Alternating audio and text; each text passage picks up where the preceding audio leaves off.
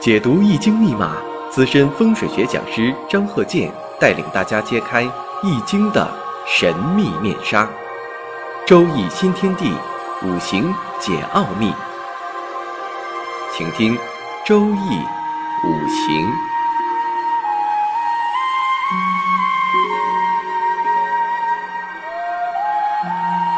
上山微电台荣誉出品。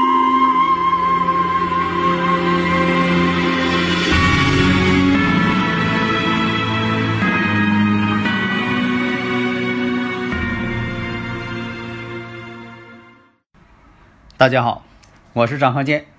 周易五行啊，上两堂啊，我们讲了一些这个比较实用的例子，一个是这个谈恋爱呀、结婚呐、晚婚呐，或者是光谈恋爱他就不想结婚呐。呃，那么呢也会出现找的对象啊，比如说有过婚姻史的，或者是呃这一方啊没谈过恋爱，那一方呢可能谈过好几回恋爱啊这种情况。但是呢，对方呢也可能了解他这种情况，但是呢，他并没有把这事儿呢当做一回事儿。因为什么呢？爱情第一，只要双方情投意合了，是吧？那么这个爱情呢，婚姻呢，呃，它就是稳定的。那不要老合计他这个以前有什么事情啊，或者怎么样。只要这个人呢，他本质是好的，啊，这个对自己很爱呀，啊，对家庭又很负责任呐。对子女又很关心呢，啊，这就行嘛。但是呢，每个人的，所以我们也不能呢拿这个统一的标准来约束对方。所以作为这个家长也好啊，朋友也好啊，对于婚姻的问题，每个人呢都有每个人的各自看法。所以啊，有人说啊，这婚姻呢就像一就像一双鞋，是否合脚只有他本人知道，别人呢没法去评判。上一堂呢讲的是一个男士啊，还有一位女士两个例子，那么对婚姻呢、恋爱过程啊所经历呀，都有一些客观的一些啊这个评述。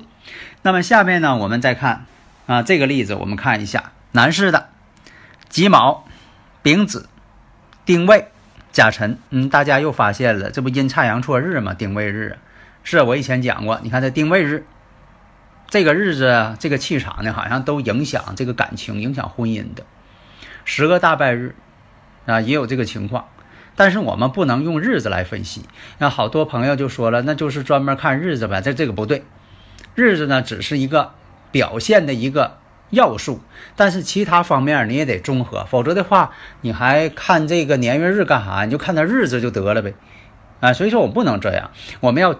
全面分析，而且还得加上这个啊十年的啊每十年的啊这个大运来进行参考啊，因为什么呢？这个生日五行它是静态的，那运跟流年呢它是动态的，它在发展在变化的。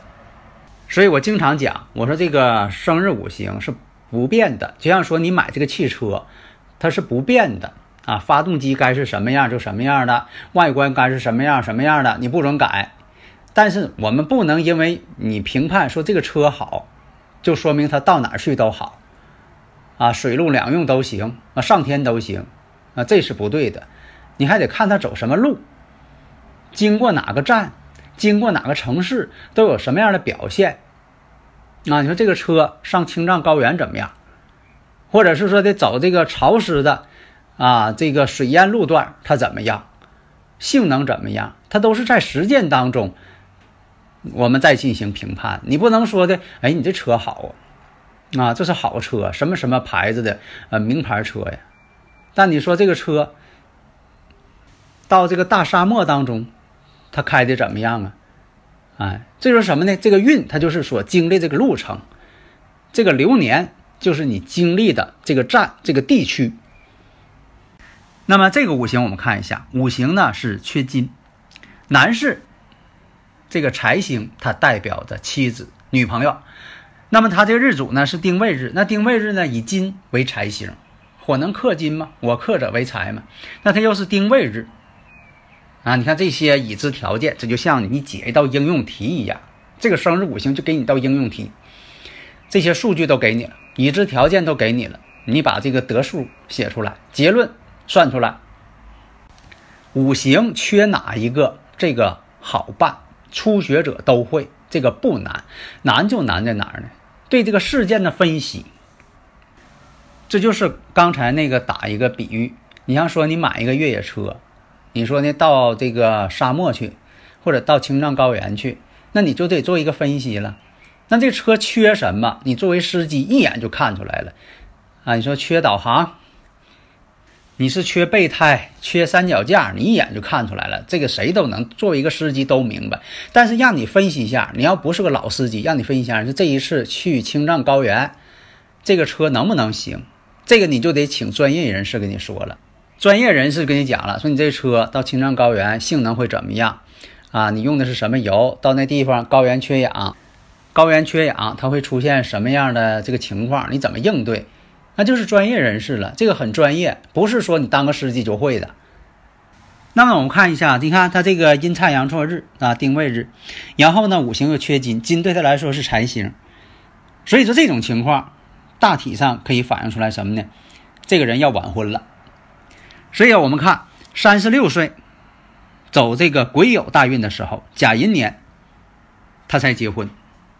那么呢，是在这个癸丑年的时候谈的恋爱，甲寅年的时候成婚。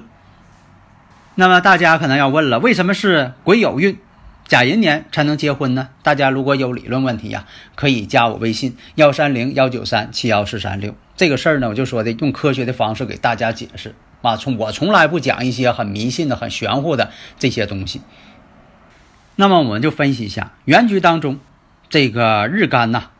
我们看一下，月上呢有一个丙火透出，丙火对他来说呢是劫财星，因为它是丁火嘛，那丙火都是同类嘛，只是阴阳相反啊，这叫劫财。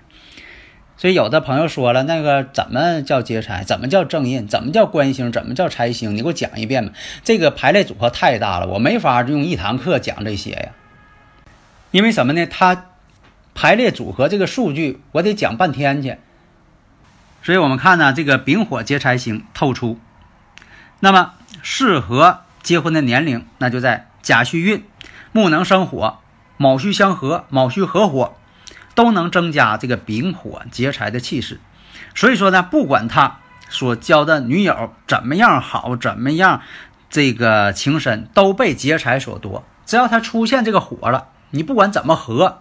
只要有这火出现了，对他来说就是比肩劫财，比肩劫财就很难成婚，啊，谈着谈着正高兴呢，结果来一个呃其他人，啊给劫走了，给撬跑了，咱说的呃东北话讲给撬去了。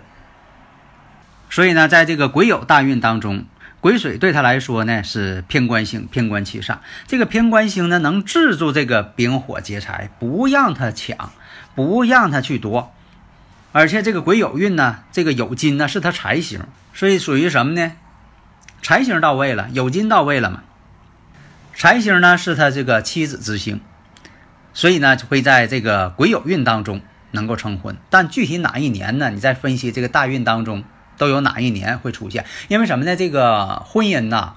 最好能精确到就是哪一年，这是必须的。你不能说的这十年之内你能结婚，那你说这个人他都是快三十了，你再说十年之内他都没个盼头了，是不是啊？那最后一个呃十年他都四十多岁了，他都没盼头了。所以说你必须在哪一年，在这个问题上必须精确到哪一年。所以说的这个大运吧，你不能说这部大运好，这部大运不好，这种算法太笼统了，没有意义了都。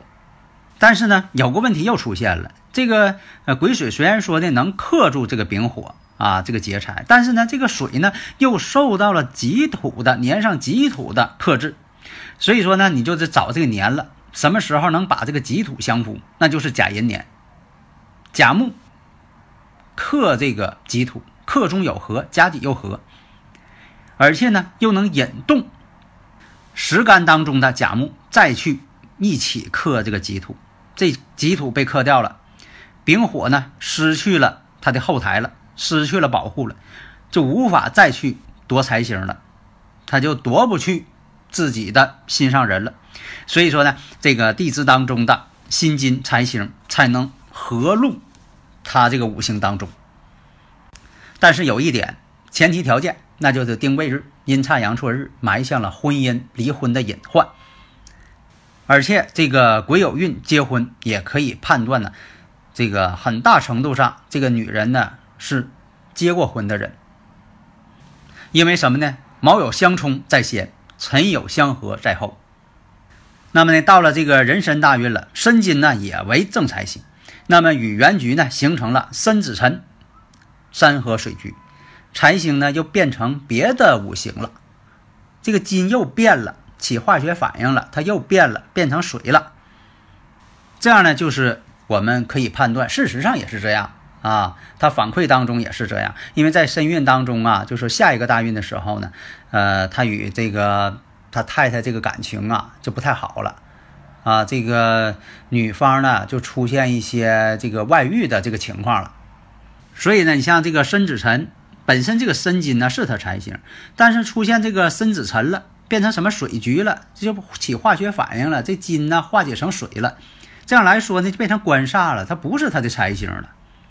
那么呢，有一点什么呢？这个壬水呀还是能克制他这个丙火劫财，所以说呢，这种婚姻上的貌合神离、同床异梦，并不是公开化的，但是有一点。在这个癸酉运和壬申运当中，他在三十多年，就是这个呃二十多年所积累的财富，结果呢，都因为这个不成功的婚姻，都被他妻子呢啊给化成乌有，没有了。那我们看在年干上己土呢，对他来说呢是这个食神，做卯木，卯呢是他的这个偏印星。食神呢也受到了这个偏印星的克制，那么这种情况呢也证明什么呢？年轻时候啊，这个学业呀也受过一些耽误。那我们看亥卯未子为桃花，那你说从年上跟日上看呢，都是在月上这个子水呢也代表桃花星。古人论述啊，这个桃花星呢也代表风流的这么一个星。那么这种情况，那对这个这个男士本身。又如何去评判呢？所以啊，在五行当中啊，你看又有这个卯与未之间的一个半合，啊，子未呢相刑，相刑相害，在五行当中，它这个五行当中频繁出现。所以说呢，代表什么呢？从婚姻上来讲，婚姻是不稳定的。如果论其他事情，比如说啊，论一下财运呐，论一下事业呀，论他健康啊，哎，这里边都可以论。但是我们今天呢，论的呢，就是他这个婚姻感情问题。单论婚姻感情，那肯定是感情婚姻不好。这就是什么？怎么论？大家总是不明白。我刚才，刚才我举那个汽车的例子，你不就明白了？如果说你单论这个车，同样这部车，你说到青藏高原怎么样？到这个塔克拉玛干沙漠怎么样？这不都可以论述？那你还说了，那你咋不论论到这个，到这个香港、澳门怎么样呢？这不都都可以论吗？只要你提出问题了，都可以论吗？那到那地方就不好开呗，人那边是右舵车，咱这边是左舵车，啊，人咱们这边是右侧通行，他们那边是左边通行，这不又把这个结论你都能得出来了吗？所以有些人学五行啊，就不会举一反三。所以有些听友朋友就说了啊，我以为这生日五行就能论，呃，我是好人还是坏人呢？我说那有啥意思啊？所以你刚才也说了，所以说如果你要是论这个男士他怎么样，其实，在在没结婚之前，其实呢他也谈过恋爱，不是说他不会谈恋爱，但是呢他五行当中就缺少这个财星，还带有劫财，所以他婚后呢把所有的财产啊房产都归结到他妻子名下，并不是因为说他懂得五行，他说我命中没有财星，所以说我得啊都给他。啊，都得写他的名字。那他不是这种情况，但是有一点可以肯定的，有的时候五行当中没有财星啊，他就是这样，财来财去是一方面，另一个啥呢？他不管财。还有一种呢，没有财星的人呢，他不会管钱，但是呢，他必须管钱。你比如说现在这个女性管钱财的特别多，他倒不是说他命中全是财星，那就是理财的人。他不是那样，他没有财星，他也管，为什么呢？好像这是一个社会上的一个规矩了，不成文的规矩了。好像说要不管家不管钱的话，太没面子了。这个呢，我就不在这里去评述了啊。每个人每个家庭都有他们自己的这个约定，但是你像说这个男士，他本身呢五行当中就没有这财星，啊，他本身就不爱管，管也管不好，到头来呢真管不好，这也就证明了他五行当中没有财星。所以说呢，也就是说，按照这规律来讲呢，他把钱呢，啊，全给这个女方了。现在呢，出现了这个婚姻的一个裂痕，要离婚了。那么呢，最终呢，恐怕呢，他是身无分文，因为他五行当中也就是身无分文。这也是古人总结的一个经验吧，在这里呢，我们只作为一个借鉴。好的，谢谢大家。登录微信搜索“上山之声”或 SS Radio，关注上山微电台，让我们一路同行。